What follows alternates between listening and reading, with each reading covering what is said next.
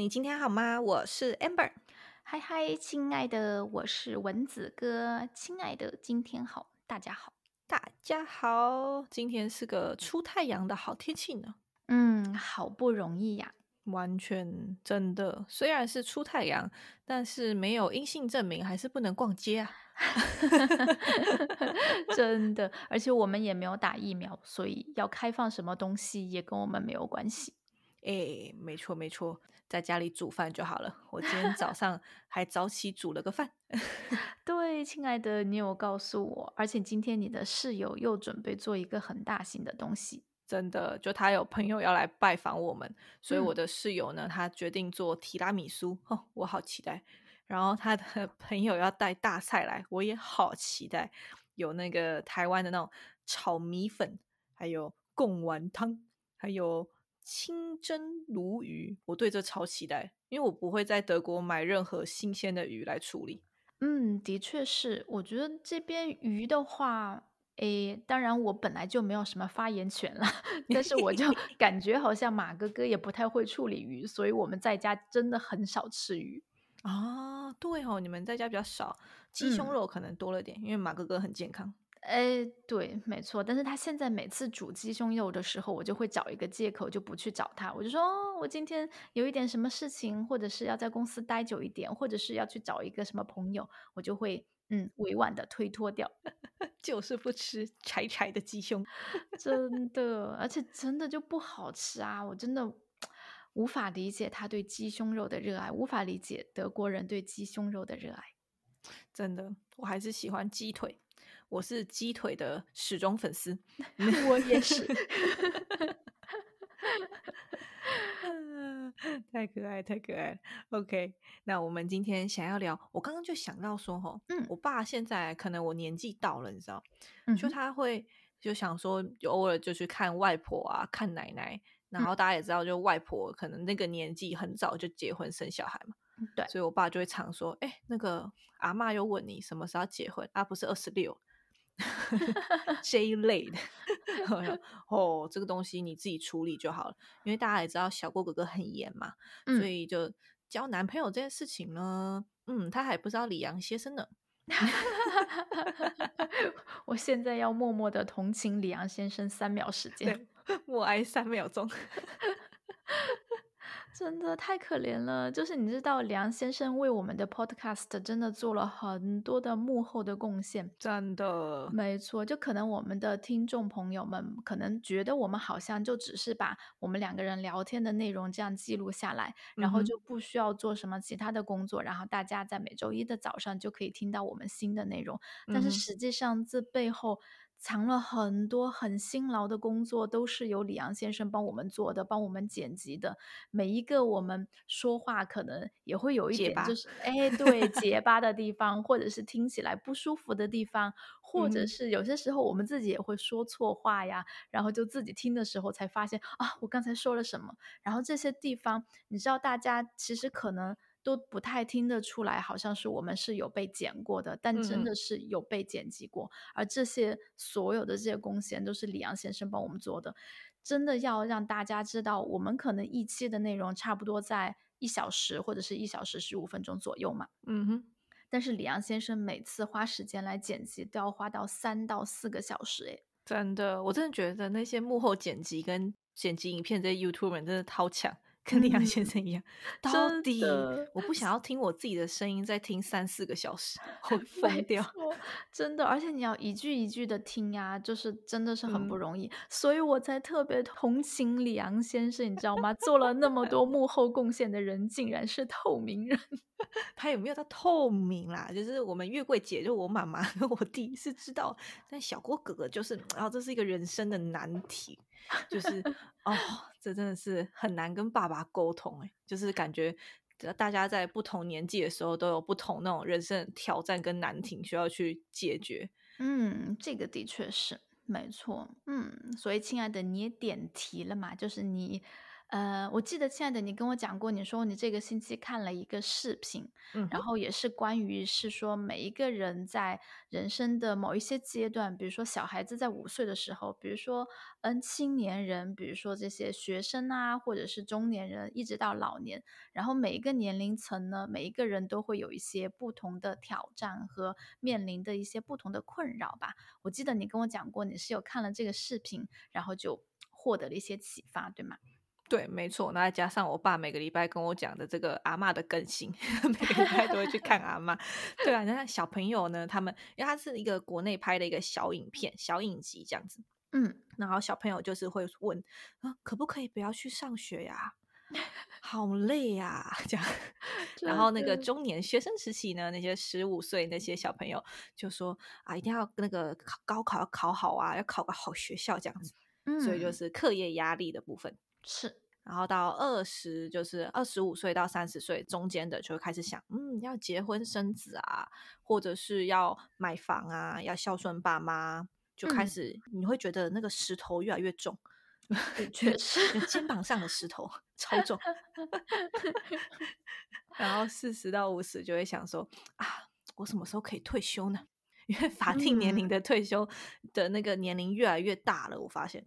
对，的确是，也是慢慢有这个趋势，而且况且现在你看，亲爱的，我们俩生活在德国，嗯，我也不知道我们两个人今后会在德国生活到底多长的时间。但假如说我们嗯，一直都在这里的话，你要知道，就是德国退休年龄，女生都是在六十五岁，男的是在六十七哟，哦，好老哦，而且他们会在。比那个法定会在更晚。哎，没错，因为其实你到了法定的那个退休年纪，其实公司也不会说逼你就要去退休。其嗯实我们身边见过，就比如说我们附近的有一个超市吧，然后那嗯，个超市呢，最近一两年我好像没有看到过那个奶奶了，但是之前我每次去超市就会遇到一个满头白发的一个奶奶，她其实态度很好，嗯，但是呢，因为他年纪，我会猜想哈。绝对超过六十七了，或者哦，是 或者是人家根本才五十，结果应该他只是少年白了，白很对，快。但但我相信呢，就是你知道从各个角度去观察，我觉得应该是有上六十七啦，我的估计是差不多七十多岁的一个奶奶。嗯然后呢，嗯，就会觉得每次去买东西的时候，这个奶奶看起来非常的亲切，但是还是不想在她那里排队，因为她真的动作好慢呐，你知道吗？啊，对，就是人家，排队三个都已经收完钱了，她那边还在一个一个的，所以你知道，就是呃，我会就会觉得说，奶奶其实要不要考虑一下退休呢？嗯，真的就是到我们六十岁以上，开始手脚会比较不灵活啊，出现一些生理上会有一些疾病啊，然后再加上这个时候呢，你就会开始想你的儿子、女儿或孙子之类的，哇，我的儿子、女儿如果在国外，像我们两个这样，嗯，他什么时候要回来孝顺我呢？嗯，真的，但是我也会觉得，就是你知道，其实我们现在人的寿命越来越长嘛。嗯，嗯，像马哥哥的外婆呢，现在已经是九十三岁的高龄了。哦，这个真的很高龄诶。嗯，真的，但是你完嗯全看不出来。就是首先，如果从她外表的话，可能你会觉得她是一个八十多岁的一个奶奶。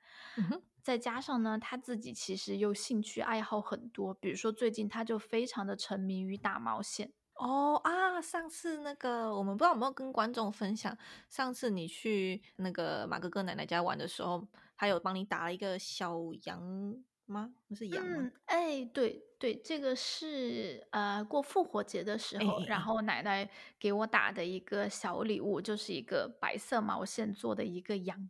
哎，对对对，一个玩偶。没错，然后就是呢，现在老年人嘛，其实，嗯，寿命越来越长，而且因为我们的这个生活条件也越来越好，医疗条件也很好，所嗯，以其实到了八九十岁，说老实话，只要自己就是保养的比较得体的话，其实精力也还是蛮旺盛的。所以我也完全可以理解，就是六十多岁退休的，嗯嗯一些人吧，可能大家还觉得说，哎，其实我身体还蛮好的呀，为什么现在需要去过老年人的生活？其实我还是就是愿意去工作。你知道，就是人在工作，人在接触社会的时候，就脑袋也会保持灵光嘛。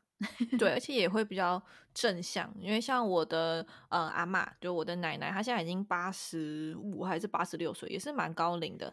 但是因为她有呃开过刀，然后现在又老年痴呆，肌肉又萎缩，所以她其实躺在床上已经躺了十年有了啊。对，所以她就会很比较负向一点。就我不知道我有没有跟亲爱的讲过，就是每次我爸爸去看她，因为是我爸爸的妈妈嘛，她就会说啊。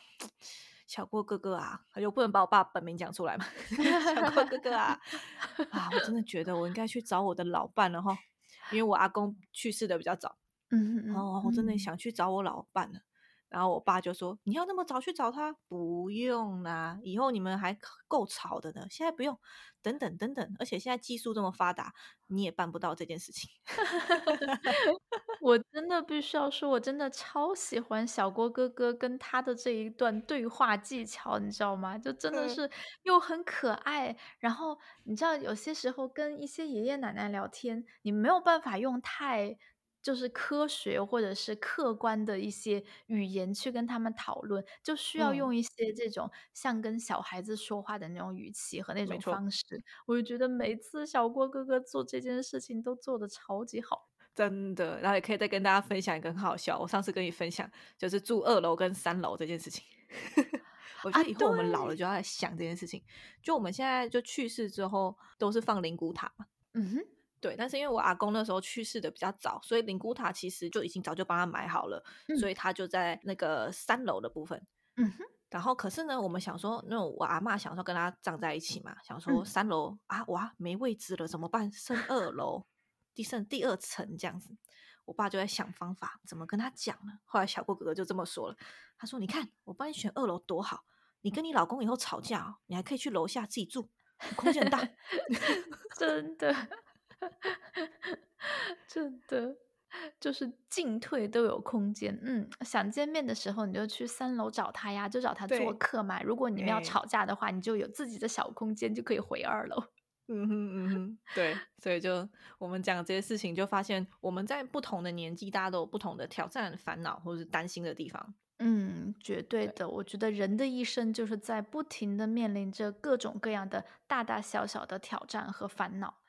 嗯，所以我觉得，亲爱的，其实你让我想起我在很多年前听到的一个朋友跟我讲过的一句话。嗯哼，就是那一段时间呢，我的想法就是说，我必须要，嗯，在这一段时间先完成一个事情，然后我才允许自己去庆祝一下，或者是去放纵一下，去休息一下。嗯，像之前因为在读书嘛，所以可能我就会说，等到我这一次考试考完了之后，我就要怎样怎样，我就会把一些计划放在呃这个任务之后。然后我这个朋友就跟我讲说，因为他比我年纪大一点，他就说：“妹妹，你不要这样想，因为你要知道，人生当中的任务和烦恼是接连不断的。可能你刚刚完成了这个任务，接下来又会面临着新的任务和烦恼，所以。”该享受的时候就享受吧，该体会的快乐的事情，你就当下就去做它，不要说我要轮到我把这个任务结束了之后再去做，因为很有可能你根本就没有时间作用。对，这这我们可以很直接的例子啊，就是我们超爱存钱的。就想说以后存了钱之后可以去哪里哪里玩，一路存到底，就发现哇没时间，真的耶，对吧？就会把存的钱变成了一个银行户头上的一个空的数字而已。嗯哼，没错。我记得我之前也还蛮，就是我之前在台湾打工的时候，我就超喜欢我人生的乐趣啊，就是看我的那个存款簿的金额越来越高。好，我知道这里 有点笨，因为我不会投资，我就喜欢看它越越高，就好开心哦。这样，可是那时候我我就是可能自己住在外面，就吃的比较乱七八糟，然后我妈就会念，她说：“你存那些钱，你去吃一些比较健康的或什么的更好，你为什么要把你自己的身体搞那么差？”嗯哼，有道理，就像类似也是这种概念。嗯，对，没错。那亲爱的，既然提到这个话题，嗯，我们两个人中间就还是有一点点年龄的差距嘛。一嗯，点点，没关系，大家可以知道，蚊子哥，我们是 乘风破浪的姐姐，我们是 三十加姐姐，好吧？剪掉。没关系，你知道现在“姐姐”这个词汇非常的热门，咱们都嗯是乘风破浪的姐姐。没错，没错，没关系，我也嗯不免说可以。对我觉得现在年龄就不是说是女孩子的秘密，我觉得很正常，因为反正现在你知道，我们这个童颜哈，在国外他们也不会猜到我们真实的年龄，永远都猜的比较年轻。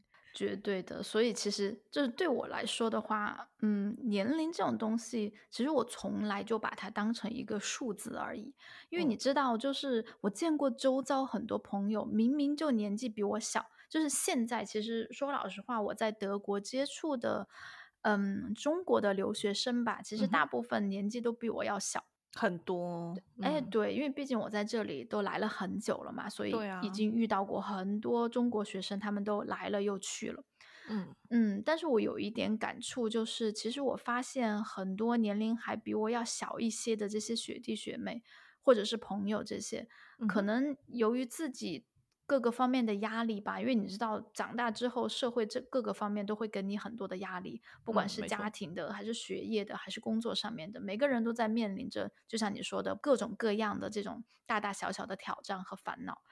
嗯，再加上可能年轻的时候嘛，对自己的身体也不是特别的在乎，也不会说我要注重一些健康的饮食啊，或者是锻炼啊之类的。嗯所以我必须要说，我发现有不少其实年龄比我小的学弟学妹和朋友，他们的健康状况，嗯，老实说，可能没没有我的好。所以 你知道，就是我会觉得我的身体年龄其实还还蛮 年轻的。我们这十八岁的身身体，嗯，当然也不用那么强求啦，哎但是就是你知道，本来现在说老实话，嗯，我觉得我们的年龄都一再的往后推，你知道吗？就是可能嗯哼现在三十岁的这个，不管是身体状况，还是我们的这个颜值，还是我们的这个经历，说老实话，其实都跟很多年前二十多岁的人差不多。因为我们从出生，然后到小学，然后到上学，因为我们的求学经历变长了，所以嗯说真正进入社会的这个时间就往后有所推移。所以其实就我们现在普遍可以观察到的一个现象，就是可能三十多岁的经历和整个状况反而比较于类似于二十多岁，那四十多岁可能更加类似于三十多岁，五十多岁更加类似于四十多岁，就他整个年龄有一个这样大差不多十岁的这样一个推移。嗯嗯嗯，没错没错。你看，像我我是二十六嘛，但是因为我又念了硕士，什么我们的时间学业时间拉长，其实我才进入职场不到两年，算是非常新的小菜鸟。没错，其实而且其实说老实话，亲爱的，就我们两个人的年纪，比如说二十六岁，你看二嗯十六岁，我妈都已经生了我快两年了，对，我妈好像也差不多欸，对早？生了。对呀，像我们这个年龄，如果是放在很多年前的话，早就已经当妈了，早就孩子可能都已经快上中学了吧？对我来说，嗯，没错。真的。所以其实，嗯，的确是，就是你知道，嗯，我们现在的挑战和我们现在的烦恼，可能也会随着这个时代的变化有一些不一样。嗯，就让我非常想要问亲爱的你，嗯你现在觉得你当下面临的是什么样的挑战，或者是什么样的烦恼？嗯，这个问的非常好。我觉得我的挑战跟烦恼是，我讲最直接一点好了，因为我现在在德国就职场，当然刚进入职场就在德国市场不到两年，然后我的工作其实不太稳定。现在你知道我的状况，我嗯我这样应该是一年不到，可能一年多一点，然后就换了三份工作。嗯，的确是。但是，亲爱的，你的工作也是一步一步，就中间有一些小的起伏，但是都是在往上走的。对对对，但是这就变成是我自己对我自己感受会有种不安全感。嗯哼，因为我现在都不是拿长期的合同，所以你就会觉得，嗯，我之后好像变数会很大。但我觉得嗯这个是我们这个时代大家都有的烦恼，因为包含我们在嗯、呃职场上面的这些聘雇的方式变多了，以前应该没有外包这种，就外包的这些公司什么，那现在有了嘛？嗯哼，没错。对或者是以前人可能一间公司要待超久，像我妈咪，她现在在这间公司已经哇哦，好像听说今年六月哦，听我弟讲，他今年六月生日晚过完后，他就已经待满满二十五年。对呀，这确实在我们的父母的这一辈，其实在一个公司待那么长的时间，二十年、三十年，其实真的蛮常见的。对，没错，所以就是我像你讲一样，我其实对自己很高兴，就是我是一步一步往上爬，只是在别人来讲，别人给我的压力就变成是一种挑战，说你一直换，你这样稳吗？就会有一点就是怀疑的态度。但是我必须要说，这种所谓的稳定来自于哪里呢？你手上有一份长期的合同，这样就是绝对的稳定了吗？你的稳定可能是更多的来自于一种心理的感官吧。就拿我们就拿马哥哥的这个他的工作来说，其实熟悉我和马哥哥的朋友和家人都知道，其实马哥哥在工作方面，因为他是一个诉求比较高的人。嗯哼，嗯，所以呢，就是呃，必须要说，一旦你诉求变得比较多、比较高的时候，可能你遇到的一些合适的这些公司就不太容易。没错，那天时地利人和啦，目前还没有全部都合。说得好，亲爱的，就是这个道理。那马哥哥呢，其实也是在嗯找寻新的机会和新的公司。实际上，我会觉得说，其实马哥哥到现在他从事的任何一个工作，任何一家公司都给了他长期的合同。但是，即便是手上拿着这份长期的合同，外人看起来会觉得你手上有一份相当于一个铁饭碗了呀。但这是我们。之前就是对于在嗯国企啊从事工作的我们的这样一种说法铁饭碗，但是实际上你在德国拿到一个长期合同，其实说老实话也相当于一个铁饭碗了，因为在德国一个雇主一个公司他要解雇一个员工，他要解雇一个拥有长期工作合同的员工是非常困难的。没错，没错，对，所以说其实外人的眼睛里。每个人都会说：“哎呀，马哥哥，你想太多了吧？你看吧，你拿到一份长期的工作合同，你又是做 IT 的，你完全就是不愁吃喝嘛。你手上有一个铁饭碗，为什么还要想东想西，还要去换其他的工作呢？但是实际上，现实面对的就是马哥哥。比如说，他在一家公司待了两年之后，他就想要去寻找其他的机会，他就觉得他觉得有不开心、有不满意的地方。那我想说，这种稳定的感觉，这种所谓的稳。”是他自己到目前为止没有体会到的，即便是我手上看到的这份物理存在的东西，好像是所谓的一个比较稳定的东西，但是一旦你的心里自己没有觉得稳定的话，那我想说，稳从何谈起？没错，你这个讲的很好，这我们就要讲到那个 马斯洛理论，开始 对一阶一阶的金字塔，一件一件的我们往上爬，这样子，对，没错，没错，对。但是，就这对我来讲，我觉得我还蛮，所以我觉得这是我们这个年代会遇到的事情。所以我其实对我自己的目标来讲，我觉得我还算明确。嗯，对，我会知道说我这样子，人家觉得不稳，但是其实我在爬的当下，我知道我是往上走的。哎，没错，对，所以就是要说服我爸爸这件事情。他每次都说 你这样子哦，好像不太行哎，你要不要回来台湾哦？我不要。真的，送小郭哥哥一句话：学会放手。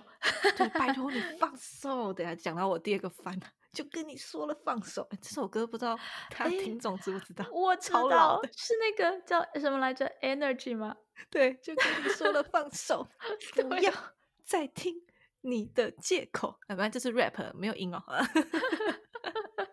对，这是嗯，跟大家普及一下这个很古早的知识。Energy 是 很古老的一支台湾的组合，对，男 男生的一个团体，男子团体。啊，里面那个昆达还是很帅啦。好，我们偏题偏题。所以这可能是一个人生呃，刚刚讲的就是稳不稳嘛，工作上面的一个方面。然后另外一个呢，是我个人的一个很大的挑战，就是呃，我。我觉得可能是因为教育的制度的呃问题，或者是嗯自己在很早的时候并没有去发掘自己的兴趣，或者是自己适合做什么事情，所以导致我现在在做这些工作啊，就是一样在工作中会遇到很多挑战，遇到新的东西，但是你就觉得你是达不到自己的红心，就觉得不太知道自己到底能做什么。就跟以前人的一技专长差很多。我明白你的想法，亲爱的，我对这件事情真的跟你感同身受，而且我很同意你的观点，就是你会觉得说，可能是不是由于我们的这个教育制度，嗯，让我们可能在上学的过程当中没有太多的机会和时间去好好思考一下，或者是去好好的体会一下，到底什么东西才是我们最感兴趣的。没错，我必须要说，我也有这种困扰，就是其实到现在为止。嗯，亲爱的，你知道我很喜欢我目前的工作，对你超爱，啊，对，主要是超爱我的孩子们，真的，我跟你 讲，找到好同事们跟老板很重要啊，真的，我很喜欢我的团队，这也算是一个，算是一个赏赐吧，我觉得就是你知道，比较求之不得的一个东西，嗯，很难得到，所以我现在也很庆幸我有这样的团队，但是必须要说。我也经常都在问我自己，我到底最喜欢做的是什么？嗯，其实我在上高中的时候，我记得我们班上有一个女生，然后这个女生呢，她是有一点把自己喜欢就是打扮的像男孩子一样，然后很酷酷的那种女生，是搞音乐的。对，然后他当时就是在学打架子鼓，而且还蛮厉害的。据说架子鼓是什么，亲爱的？架子鼓，架子鼓就是打鼓。对，就是乐队里面打鼓啊，跟我认识的鼓应该是一样的吧？OK，你问到了一个让我觉得，哎，就像亲爱的，你问我什么是米饭，我就会想象，哎，是什么？因为我们都说。鼓 哦，应该是我知道的鼓吧？对，就是你想象一下，就普通的摇滚乐队里面有打鼓的，就是那个鼓。OK，好好，架子鼓，好，继续。对，没错。然后当时呢，就是他，就我们全班都知道他是学这个架子鼓的，而且我记得他当时也有跟是学校的团队吗？还是跟其他的一个音乐团队？他们有去到美国，然后有去表演。其实当时这个女生，我们两个人在上学的时候关系很远，几乎可以说是没有什么交集，没有说过太多的话。但是其实我心里从上学的时候就有点默默羡慕她，因为在她的身上让我看到，就是我发现她知道自己想要什么，你知道吗？就是她很明确她的兴趣爱好在哪里。嗯哼，其实她在学校里面成绩不算太好。嗯，不是那种要拼上哪个大学，不是要考学的那种。嗯嗯，但是我就是每次看到他那么喜欢搞他的音乐，喜欢打这个架子鼓的时候，我就心里面会羡慕他，说，嗯，他那么小就知道自己想要什么。跟我相比的话，你知道，在前几期的节目当中，我们也有跟大家分享过，就是蚊子哥小的时候其实蛮想当律师、科学家或者是主持人的。没错。但是随着就是慢慢的，你一步一步的把你的心力更多的放在高考上面，所以其实很多东西都忘掉了，或者是都被你忽略掉了。等到现在我来看的时候，其实我必须要说，肯定心里面有一些遗憾，会遗憾当时为什么没有还是一路的就追寻自己小的时候想要做的事情，比如说往主持人的方向去发展，比如说去。考学去学律师，或者是呃往科学家这方面这条路上走，可能现在我想起来会觉得有一点遗憾。虽然就是整个求学过程对我来说都是很快乐的一段时光，但是就像亲爱的你说的一样，我现在可能不是特别多的想，但是时不时会觉得是小小的一点内心的痛楚吧，就是没有找到自己真正喜欢的东西。没错，没错，就是嗯，怎么说呢？就是当然，我们当然先求有，再求好嘛。所以，嗯，你喜欢的事情，它不一定能够成为你的工作。那你擅长的事情，跟你适合的事情，这三个是不同层次的存在。嗯，但是我们现在是在最基准点这个方面，我都已经有一点疑惑。像我每次都很后悔，我现在就看我那些学妹们在热舞社那样子疯狂的这样挥洒汗水，我就觉得对，可恶啊！为什么没有这样？真的，的确是。不过，亲爱的，我觉得你说的很好，而且呢，我觉得做什么其实都为时不晚。你看看，其实像我们现在做节目的这件事情，其实我觉得我就有一点点在慢慢实现。我小学的时候就拥有的，但是后来没有坚持追求的梦想，就是主持人。虽然我们是在幕后，目前大家只是听到我们的声音，我们没有到台前去，大家还没有见过我们的样子。但是实际上，我们把这个。呃，我们的这个电台，我们的这个 podcast 一直做到现在，其实我们也把它当做自己的孩子。那我觉得，虽然说中间隔了那么长的时间，隔了那么多年，我们才开始做这件事情，但是现在有让我慢慢的体会到，说，哎，其实你一步一步的，好像又往你儿时的梦想有靠近那么一点点。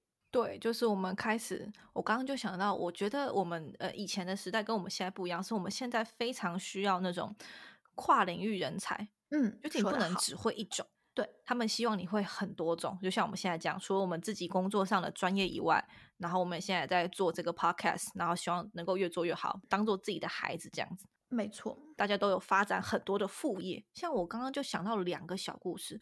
我也记得我之前在大学的时候有个学妹，她就是上课上课睡觉，我刚才讲成上车睡觉，下车尿尿，不好意思，上课睡觉，然后就是大家觉得比较不认真的小孩，但是呢，她很会做那个手工蛋糕。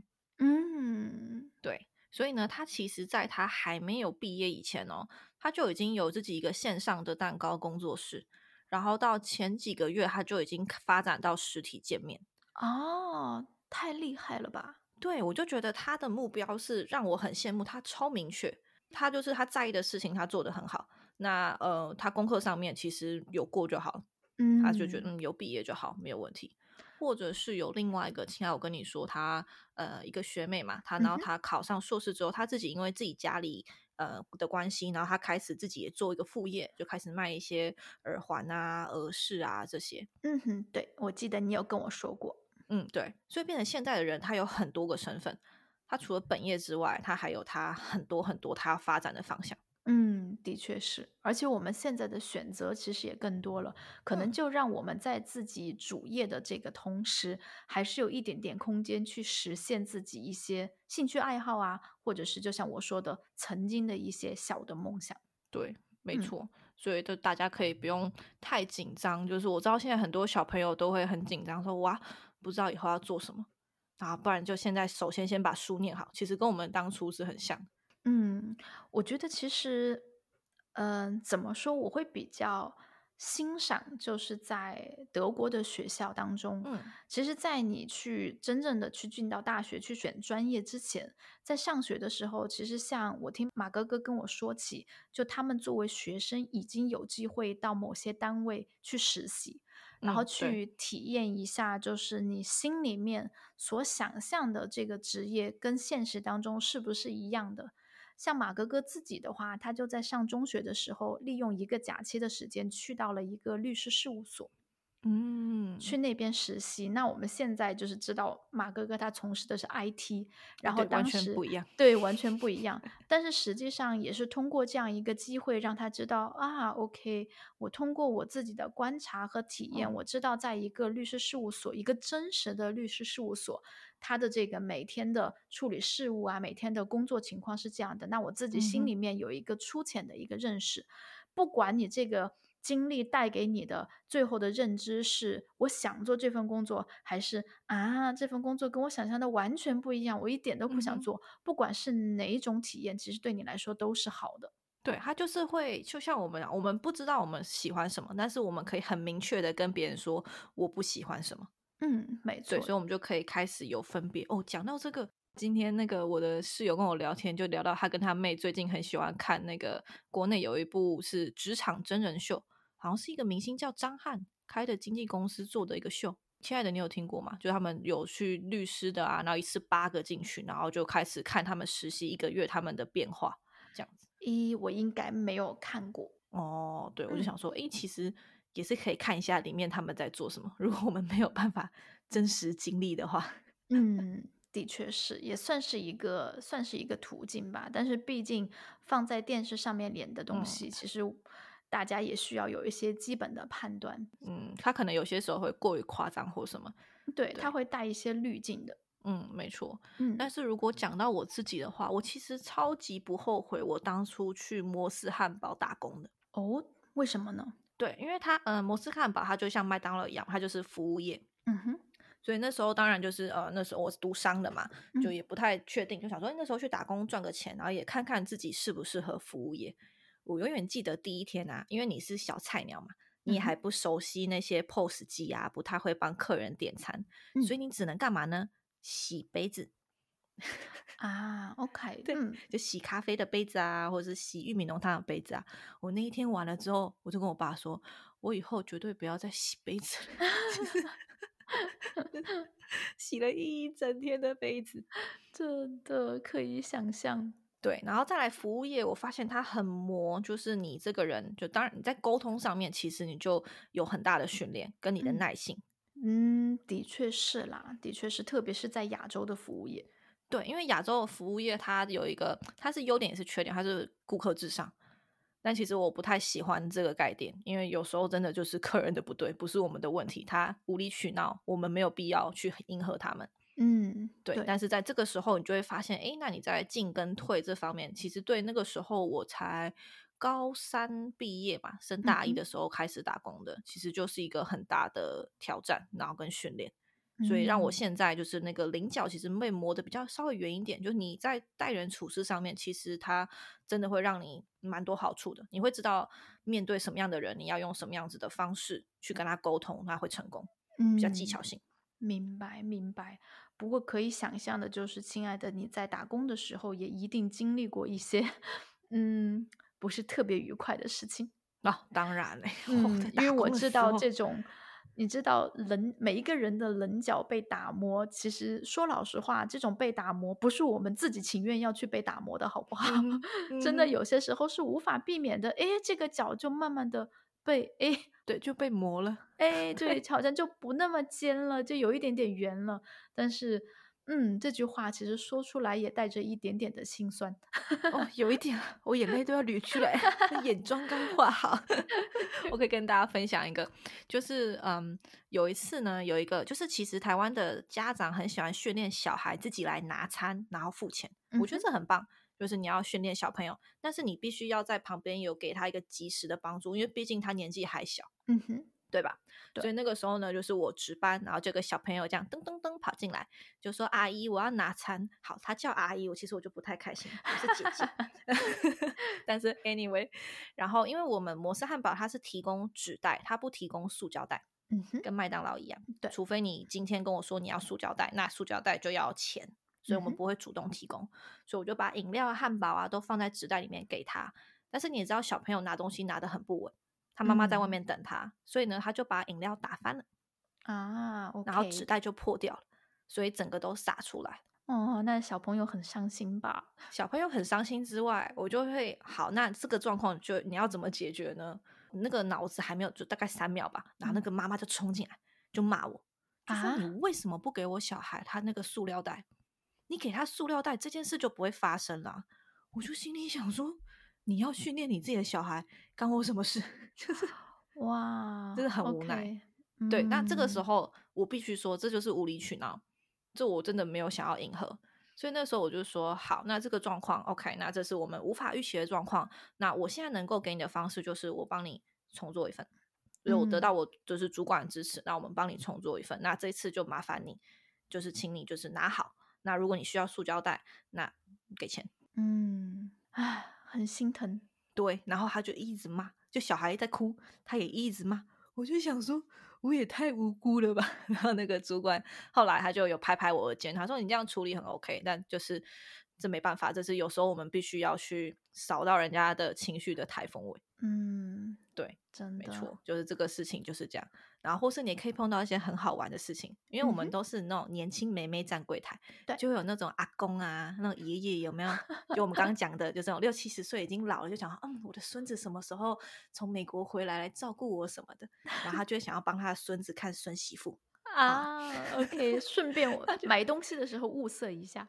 哎，对，然后他就会在柜台啊，对，好的有会碰到一些比较就是不太好，就可能会去摸摸你的手，就啊，你长得很漂亮呢，啊，我那 个那个孙子在国外哈、嗯当医嗯。生的，你要不要认识一下？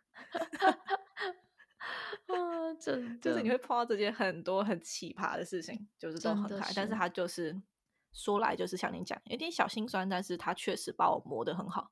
嗯，我可以理解，就是作为这个窗口行业，你会面嗯。对着很多各种各样的人群。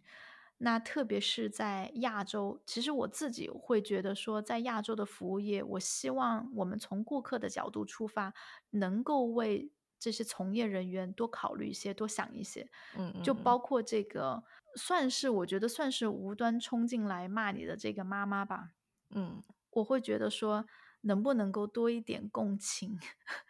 对，但他们没有，他们就嗯看到小孩拿了翻了倒了没有了，他也不想再重新买一份，就骂你，嗯，真的是这样。真的，其实有些时候想一想，他骂你的这种场景，我想对他孩子来说也算不是什么特别好的印象吧，关于他妈妈的。对啊，这也不是一个好的教育，我必须说。那这样以后如果小朋友学了东西倒了就，呃骂服务员，对吗？真的，嗯，嗯，没错。但是这个所有的重点就是，我就嗯没有想要当服务业，我直接知道我不要，会觉得这个行业真的很难。真的，我觉得他们都很厉害。嗯，我会觉得说，如果是服务行业的话，可能介于德国文化和中方文化之间可能会好一些，因为我们知道，就是德国的服务业就是大家都是，嘿嘿就是如果大家服务员认为大家都是，你知道，我们就是平等的，我觉得那是 OK 的，因为我们本来就是平等的，但是有些嗯时候会觉得他们是上帝。哎，真的，他们这要来不来，你知道？嗯，我上次还有那边我要结账，他说：“哎、啊，负责你这个这一桌的服务员他在抽烟，你等他一下吧。”我就、嗯哦，慢慢抽，好哦，要不要再多抽一支啊？对，要不要抽两支啊？对，要火吗？我真的是那时候我就笑，就是我跟我朋友两个就，男友那个朋友是德国朋友，嗯然后他就说啊，真的有点正常啦，就被我们遇到了。真的，嗯，对啊，那亲爱的你呢？我分享了两个我的人生的烦恼跟大挑战。嗯，的确是。其实这，亲爱的，你知道这个问题真的不是那么好好讲的，特别嗯是在我在德国哦，其实忘记跟大家说了，也不是大家的责任，是蚊子哥的责任，蚊子哥自己都忘记了。上个星期五吧，对，上个星嗯期五是传说中的四月三十号吗？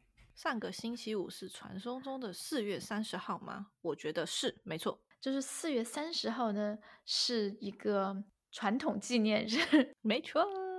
蚊子哥在二零零九年的时候，就是在四月三十号的这一天来到了德国。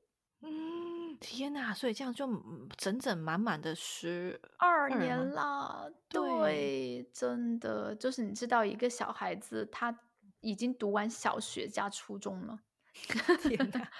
这哎还有高中哦，还有高中哦，天哪，真的超级久的哎！我相信大家一定会超级有兴趣的。就为什么你可以就是一路坚持持到现在？撑下去。对，撑下去。真的，其实我必须要说，这十二年对我来说，嗯，过得很快，有些时候又嗯觉得过得很慢。你知道，就是亲爱的，对于一个像你在德国所待的时间还不是特别的久，没有三年，嗯，对，三年的时间，其实嗯三年的时间对我来说，可能算是我经历的第一个情感阶段。第一个情感阶段，哪一嗯种的情感？就是刚来的那段时间，你会觉嗯得说，因为我从小就很想到国外去留学嘛，之前也跟大家分享过。所以当我二零零九年真实的来到德国之后，其实我真的就是除了兴奋就是兴奋，嗯，期待。对，没有其他任何的嗯这些不好的情绪。当然，肯定在机场跟爸妈分别的时候，那真的是哭的跟泪人一样。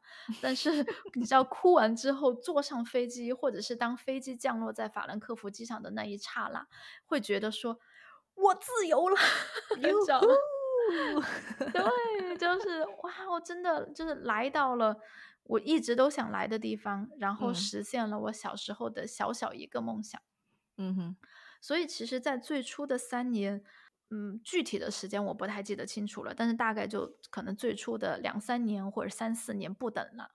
嗯哼，就是那个时候的情绪，都是蛮亢奋的，因为太好奇了，因为你太嗯。期待了，你期待了那么久的一件事情，最后终于成功了，所以说我没有其他任何负面的情绪，可以说就是完全处于享受，完全就是让我的好奇心就这样无限的绽放吧，去探索其他的所有的这些东西，我不知道的，我没有见过的，没我没有遇到过的人和事，其实包括也是在我刚来德国不久，大概过了嗯三个月吧，三个月，其实我就认识马哥哥了。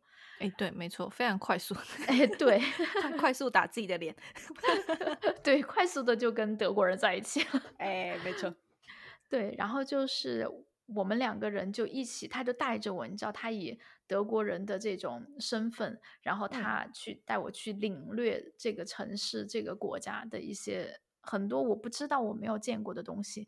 可能那段嗯时间只有亢奋。嗯，所以在那一段时间，其实它它是一个你呃实现梦想完之后，就是非常开心的这个时期，嗯，对，所以它其实还没有出现太多的那些烦恼跟挑战。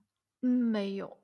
我觉得所谓的这些挑战，可能就是对于语言班的课程啊，然后上学呀、这嗯些。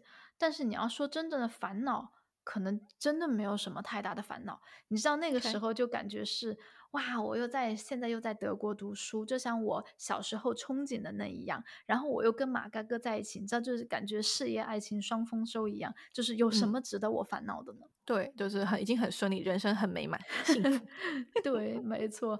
而且其实提一个小的插曲，就是我嗯刚来德国的时候，你知道每一个留学生其实到达德国的时候，或者是到达另外一个国家的时候，肯定第一件事就会想要去跟家里报备一下，就是我平安到达，然后爸妈不要嗯，担心这样。对，而且一定要视讯给爸妈看一下环境，他们才会比较放心。诶，对，但是我嗯，呢，就是到了德国之后，因为太过兴奋、太过开心，完全忘记了这件事情。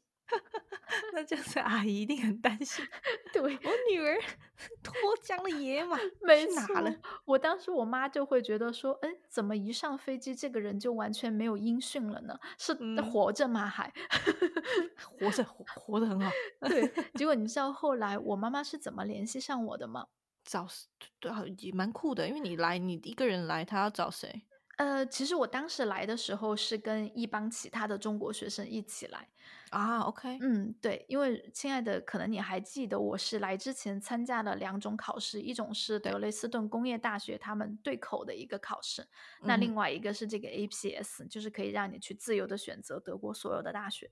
嗯哼，那当时为了能够尽早的来到德国，我就选择了和那个时候愿意就读德累斯顿工大的那一批学生一起过来。所以实际上我们来到德国的时候是有其他的中国同学在的，而且也有一嗯个地接，就是在德累斯顿当地接待我们的一个姐姐。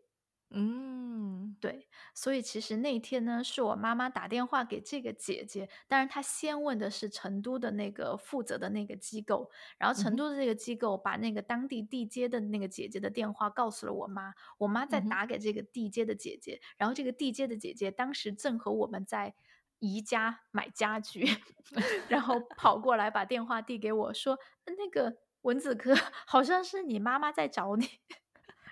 怎么那么可爱？对，然后我说妈妈，然后我妈就说你是死到哪里去了吗？担心死了，还在逛宜家。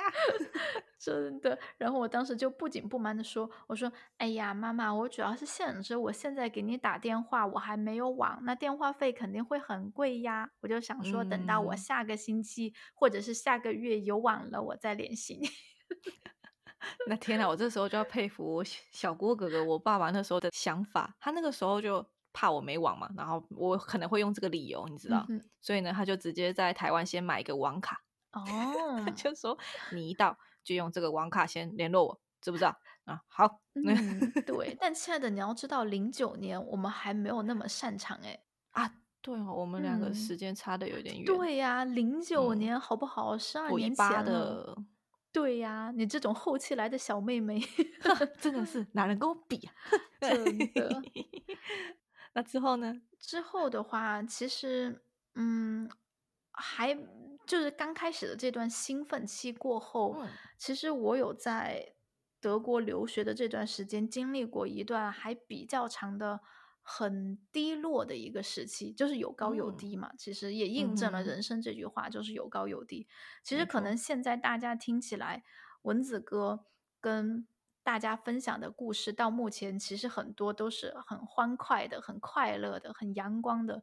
但是嗯其实，嗯，我也算是过来人的一个一个想法吧，一个经验之谈，就是可能对于这些想要在国来国外留学，或者甚至是在留学之后在国外工作一段比较长的时间，不管是以后留下来还是回国啊之类的，嗯嗯，对于后期的这样一些学弟学妹，其实我会想说，嗯，请你做好准备，请你嗯做好你在这边待的时间，会有一段让你非常低落、非常痛苦的时期。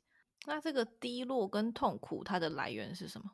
我觉得这段低落和痛苦，嗯，首先是来源于我当时在学校上学，嗯哼，嗯，我会有一些比较。其实当时我会看到说，因为你本来留学你就耽误了一些时间，再加上我是本科，当时很很突，也不说突然吧，但是当时本科还没有毕业，在国内，所以说我来到德国之后，我要重新读本科，所以就嗯又会怎么说打引号的浪费一些时期吧。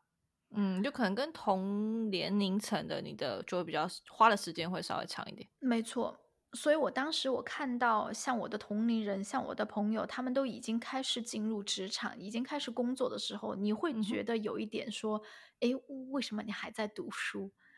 嗯，嗯了解。我觉得可能你知道吗，亲爱的，就是很多人的一些嗯低落的情绪，可能最后你跟人家讲出来的时候，我们是幸运的，我们没有遇到太多的大风大浪。确实，可能讲出来的时候，对方会觉得说：“哎呀，这有什么好不开心的呢？”其实我当时在德国面对这段比较低落的情绪的时候，我嗯不仅反映给了马哥哥看，我当然也把我这种低落的情绪有反映给我的家人、我的朋友看。嗯其实可能获得的大多数的安慰，嗯、会大家会是说没有啊，其实你挺好的呀，而且你看吧，你现在上学，然后一切都你知道还是很顺着，就是嗯、你的想法这样在发展，其实时间并不是一个问题。但是你知道，有些时候这种负面情绪，就是你一旦陷进去了之后，别人再怎么说，你都出不来。嗯，我懂，就是挥之不去，因为是我们自己，就当然他们也，我们可以说这个情绪只能自己消化，因为别人再怎么讲，就像你讲，就是嗯，对我来讲，他们总不可能讲哦，对啊，你就是这样很慢啊，总不能这样说吧，就是嗯，对啊对呀、没错。所以你其实明知道人家都是在劝你，都是为你好，嗯但是你那一段时间，呃，走不出，就走不出。嗯。其实，那你那段时间过了多久啊，亲爱的？对于这一段自我怀疑的时间，嗯，蛮长的。其实一直到我呃硕士毕业，哦，亲爱的，有点太久，你本科加硕士 很长诶。对，当然是本科的那一段时间还是处于很嗨的嘛。啊，对，就前三年嘛。对，嗯，就基本上从开始读硕士之后吧，我觉嗯得就遇到了这一段比较，嗯，比较低落的这段时期。嗯哼，嗯，其实我在这段时期里面，你就会对未来产生一些怀疑。首先是你会对比你的进度和你同龄人在国内他们的生活进度，你就会觉得比人慢了半拍。而，且你知道，亲爱的，就是我从小到大，其实在学校里面经历的都还算蛮顺利。对啊，其实你就是我们眼中的学霸，我可以这么说。嗯，可能小学吧，不算太大的，对。但是我就会觉得说，诶，为什么？为什么我现在到了这个人生阶段，感觉比其他人慢？我从来没有体会嗯过比某个人慢这样。嗯哼，而且我就是一个很胜负欲很强的人，就是自我要求很高。呃对，就是会把自己陷进去的那种。嗯所以我嗯当时就说，凭为什么？为什么我现在会比人慢？嗯哼，所以就会，嗯嗯，怎么说呢？就是会陷进去这样一种情绪里面吧。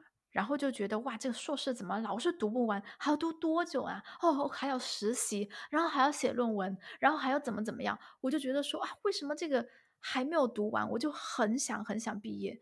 那个时候，马哥哥一直在劝我，他说：蚊子哥，你不要那么心急。你要知道，你上学的这段时光，这辈子再也不会回来了。你人生再也不会有那么多空闲的假期，让你去旅游，让你去做自己喜欢的事情。你享受一下它好不好？但是我做不到，我没有办法享受。我就是在纠结，我每一天都在纠结，为什么我还在上学？嗯哼哼。所以，嗯，其实那段时间也让我开始慢慢的问自己。我到底为什么要来德国？我来德国错了吗？没有错。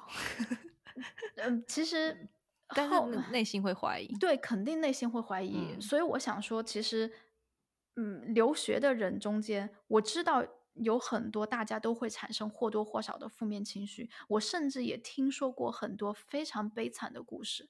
我听我听说过在德国真的有走不出这样的困境，去采取一种很极端的方式，甚至于结束自己生命的这样的方式。嗯嗯，其实很多人都会遇到。那我必须要说，我没有什么良药去解决这样的问题。可能当时唯一做的就是在负面情绪当中，还是该怎么做就怎么做呗。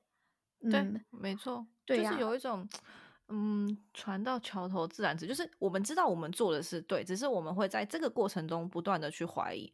因为像现在你这段经历，让我想到我那时候找工作找了八个月那个时候的恶性循环，嗯，非常难受，因为那就是你在正在怀疑你自己现在做的是，你为什么要留下来？人家都已经在上班赚钱，你现在一个钱都赚不到。对，对你一直在吃你自己的老本，然后你的负面情绪完全加压在关心你的人身上，然后造成关心你的人离开。嗯，没错，就是是那个情绪，我就完全可以理理解。嗯，的确是。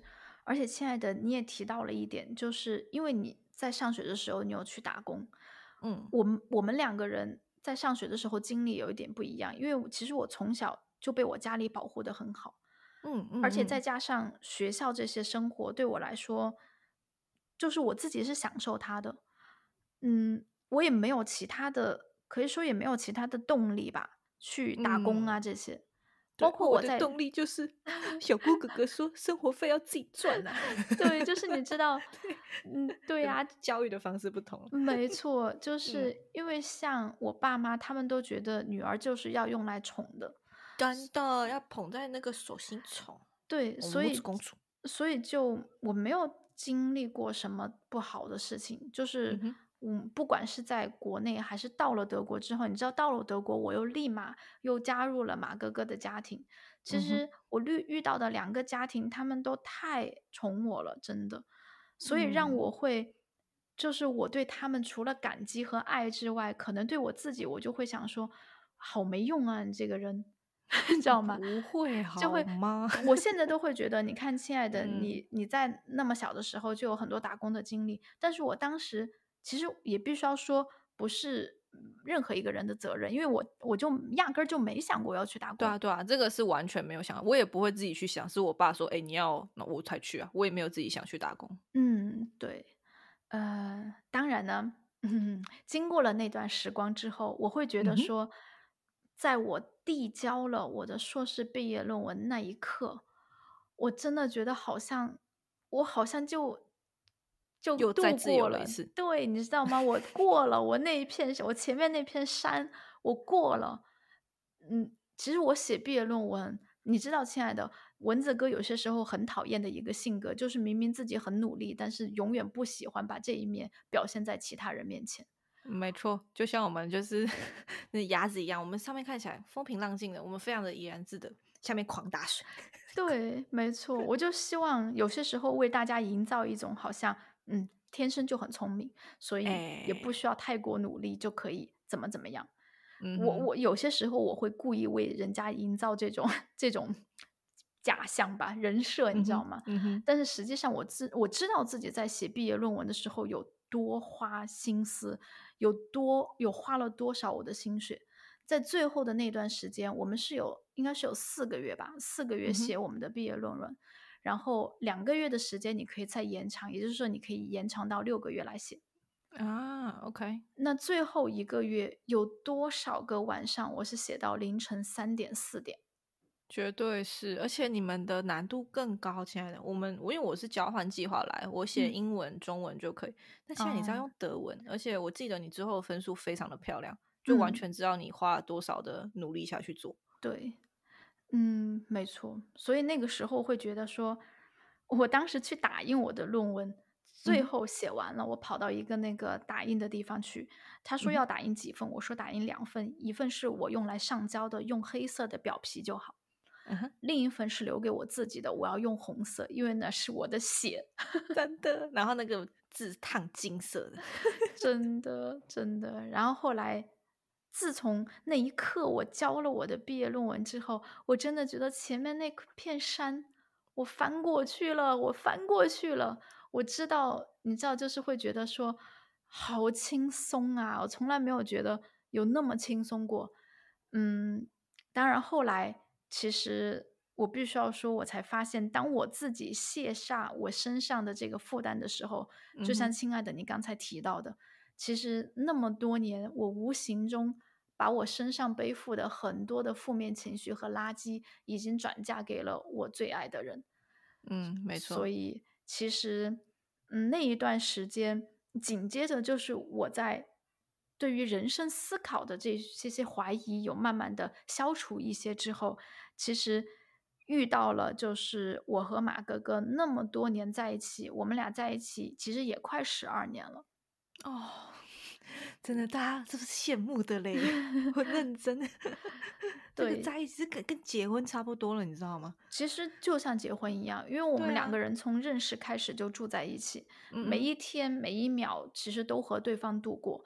那个时候，你知道吗？我最骄傲的就是说，我不觉得有任何一场婚姻比我们更牢固。真的，因为你们是二十四小时，分分秒秒。没错，因为我在读书，然后马哥哥呢，他一直都是远程办公，就是他喜欢，就他不喜欢去固定在一个工作岗位，也不喜欢去工，就固定到我说每天要去办公室。他本来就是做 IT 的，他也有这个技术上面的条件，让他可以在任何地方都可以联网，都可以工作。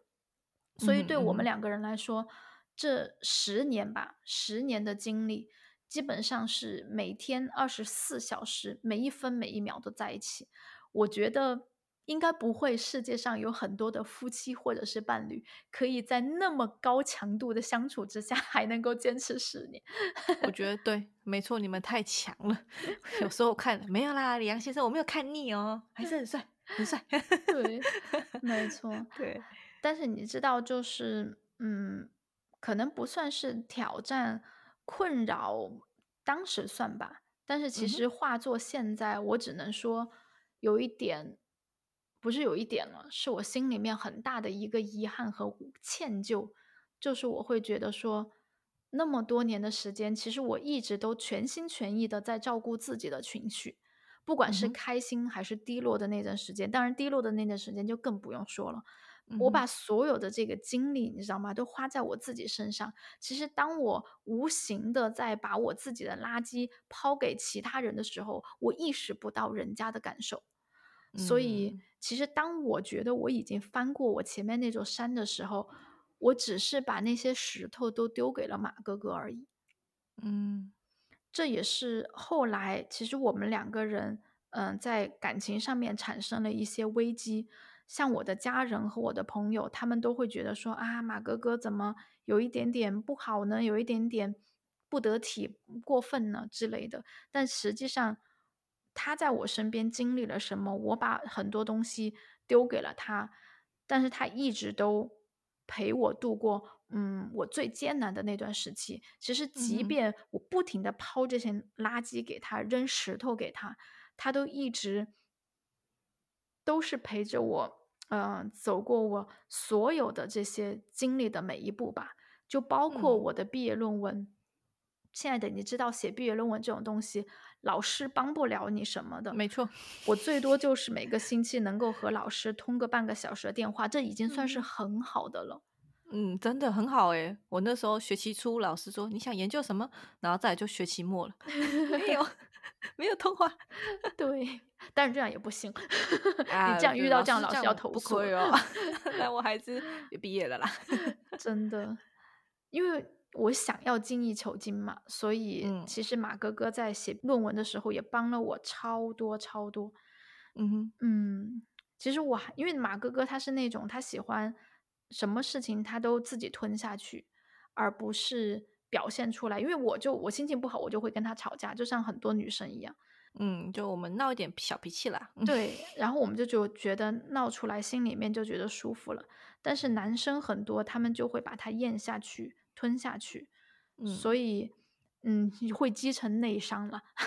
嗯，确实，就是这种东西，就是很怕它突然爆出来，就一发不可收拾。对，我还记得当时那个时候，我正在冲刺我的毕业论文，然后我嗯就又是很崩溃的一天，然后我就跟马哥哥吵架，吵架之后我就走了，我就、嗯我就订了酒店的房间，我就走了。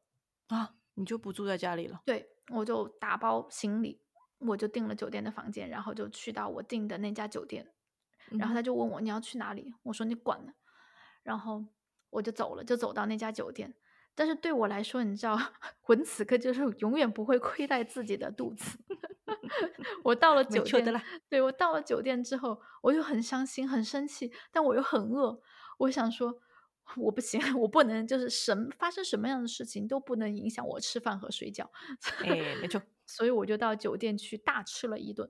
然后吃完了之后，我就嗯心情好好哦，因为感觉哇，真是意想不到的，这家酒店的菜还做的蛮不错的。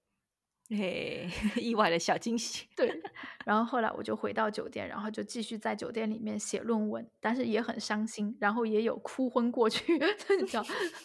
哦，对，然后后来马哥哥就不停的给我打电话，然后说，嗯，到了晚上，其实我自己也不想在酒店过夜，然后他嗯就不停的打电话给我，然后跟我发短信说，嗯，不要生气了，你回来吧，我给你做你最爱吃的东西，你回来吧。嗯哼，而且其实我明知道，就是那天又不是他的错，他又没做错什么，明明就是我自己发脾气。然后他那样告诉我的时候，我就说：“哎，不行了，还是要回家。”然后我就，嗯，那个时候大概晚上六七点钟，嗯哼，然后我就跑到前台去退房，我说：“不好意思，我说我知道我今天才订了这个房间，但是我现在又不想住了。”然后那个酒店前台就很着急，就问我说：“他说哎，怎么回事？是房间有什么不对吗？”哎，对，嗯我说没有。其实说老实话，是因为我今天跟我男朋友吵架，我才 跑出来的。你这么真实啊？对呀、直接跟前台这样说。没错。而且前台就说：“哦，好吧，没事儿，反正你才住到就八九八七，嗯，那个六七点钟嘛。嗯然后他们就没有收我房费。啊，真好，又是一个意外的小确幸啊。对，我觉得哇，太好了！我说哇，你们酒店服务态度真的超棒，我下次一定推荐我的朋友也来这边住。嗯 对，然后我就回到家了哟。回到家了之后，马哥哥就，他就我进去的时候他就没有开灯，他就一个人嗯就从白天一直坐到晚上，一直坐到天黑，他都很伤心，然后不知道我去了哪里，然后也什么东西都没有吃，他那一天。哦，然后他看到我回来之后，他就说：“嗯，我买了你最喜欢吃的东西，我今天晚上给你做饭。嗯，但其实我当时想的是，但我已经吃过，对我刚才想说，哎，你刚刚不是已经吃完了吗？对，我都已经吃的很饱，而且我还特意吃了甜点。但是我怎么可能就在这个时候跟他说：“哎，不好意思，我已经吃过。”不行，绝对要再怎么撑都要把它硬塞进去。没错，而且他当晚做的是我最喜欢吃的意大利面，所以呢，我就吃了两顿耶饭，而且碳水化合物，撑到不行，撑到想吐，真的，嗯，真的太可爱了。现在想起来就觉得又好笑，然后又想哭。哎 真的，这段经历真的，嗯，嗯，我很佩服马哥哥。真的，所以其实我必须要，嗯，就在这里跟所有关心我的朋友和家人说，嗯，蚊子哥不是那么死心眼的人，好像这辈子就想要跟着一个人，谁对我好，谁对我不好，蚊子哥也是知道的。但是有很多事情，就是因为只有我知道，所以嗯。我才没有办法太多的跟呃我的爸妈跟我的朋友解释的很清楚，说呃为什么我们俩就是你知道吗？就是纠结一辈子。对，绝对是，谁都不会放过谁啦。用李荣浩的一句歌词就是“互相折磨到白头”。哦，不要，完了，赶快看自己现在有没有白头发。没有，没有，真的。对啦，但我觉得我们今天跟观众聊这么多，其实也是想跟大家分享，就是就是人生总是有高有低，然后遇到困难的时候，你我觉得需要请请求一些帮助。嗯，我觉得自己就一直一直闷着，然后一直像一个气球这样是会爆掉的。对，我觉得其实你心里面有什么想说的，如果你想要去跟人家说的话，你就去说。当然，我会嗯觉得我自己的经验是，哎呀，有些时候人生必须得经历一些东西。其实就像我觉得应该是有一首歌叫做《山丘》吧。其实，越过山丘的那个山丘吗？哎，对，啊，李宗盛的。对呀，就是你会觉得你的一条路其实真的有很多山丘，但是我们所嗯遇到的山丘，应该说是，嗯、f o r t u n a t e l y 你知道吗？就是幸运的嗯是，我们的山丘都是小山丘，嗯没有遇到真正的人生当中很多人人家遇到的这些大难题、大困扰、大挑战，至少我们现在都有幸可以避过这些大山大河。我们遇到嗯的其实都是一些小丘陵。回过头来，可能我自己把那座小丘陵当时看得很高，看得像珠穆朗玛峰一样，但是现在嗯回过头看，我会觉得啊，它就是一个中型的小丘陵而已。对，而且也要对自己感到很棒，是你做到了，你爬过了。就是很多东西是我们自己加压在自己身上。像你讲，我们看到哇，它好高，嗯或是当我们在爬的时候，我们有把很多无形的东西放在自己身上，那种装备太多什么的。嗯，但其实就就是你在这整段路程中，其实你是没有需要的，只是因为我们对自己的要求，或者是别人对我们的期待，甚至是一些社会风范等等的，导致我们的装备越来越重。它就算只是个嗯小山丘，我都觉得它是喜马拉雅山。嗯，对对。其实我觉得，嗯，你真正在心情不好的时候，在低落的那段时间，不管外界对你说什么，不管你心里面清不清楚这些东西是你自己无形的给自己加上去的，都没关系。嗯因为你当时的情绪就是那样的。嗯哼，别人再跟你说再那么多，我们现在再怎么讲大道理，你当时难过的时候就是难过。对我哭肿了我的眼睛，我照哭。对啊，其实我现在想的，回过头来的经验就是，不管你再低落，不管你再难过，你还是就接着往下走吧。每嗯天还是有你需要做的事情。其实做着做着，嗯，慢慢的也就走开了，嗯，慢慢的你就越过那个山顶了。嗯只不过呢，你在爬山的时候，这段负担真的很难放下去，嗯，那就别放下去了吧。嗯你就背着它吧，背着它，但是别忘记往前走。对总有一天你会翻过那座山的。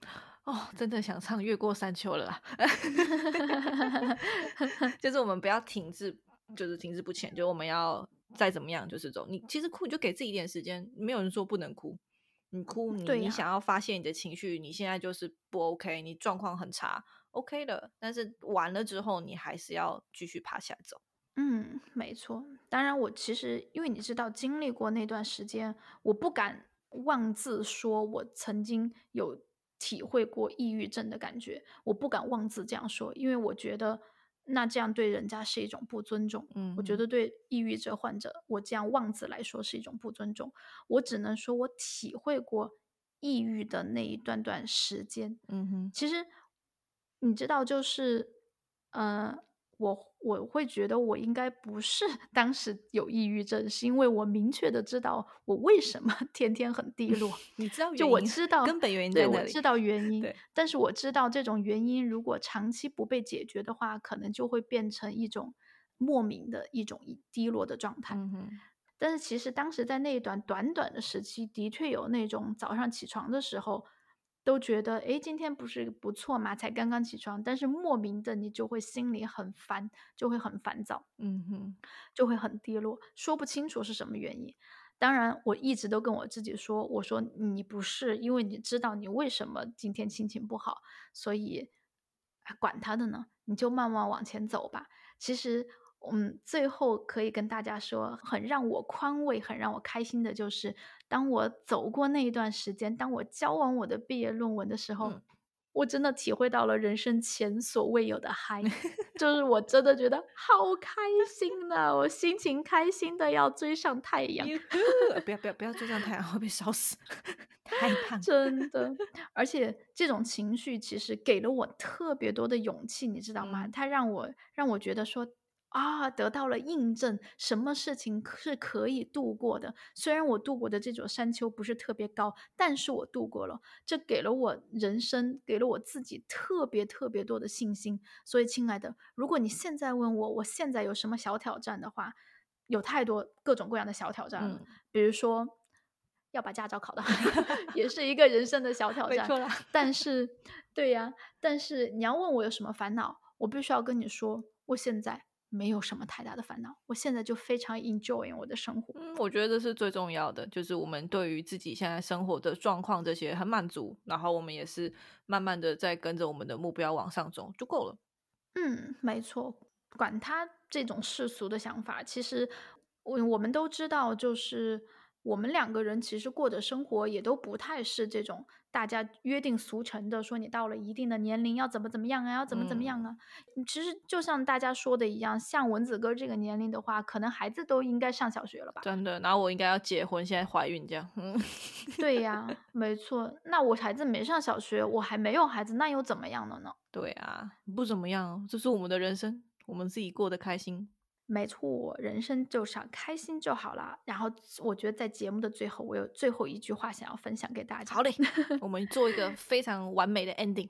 嗯，因为这句话是我在这个星期等公交车的时候看到的一个广告牌。哦呦，对，上面写的内容是：烦恼这个东西就像下面一样，永远你都下的比你能吃的多。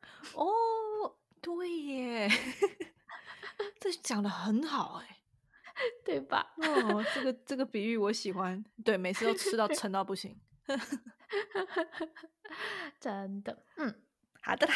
最后我想跟大家讲，就是嗯，你没有很不一样，大家都有一样，就是都有高高低低。不是说我们现在跟你讲这些很正向的故事，就代表我们曾经没有正，就是我们还是会有负面的时候。所以就是不要怕。然后我们都在，我们也希望可以，你们也可以跟我们分享。那我也希望借由我们分享的经验，让大家有一个愉快的，嗯，现在是周末吧？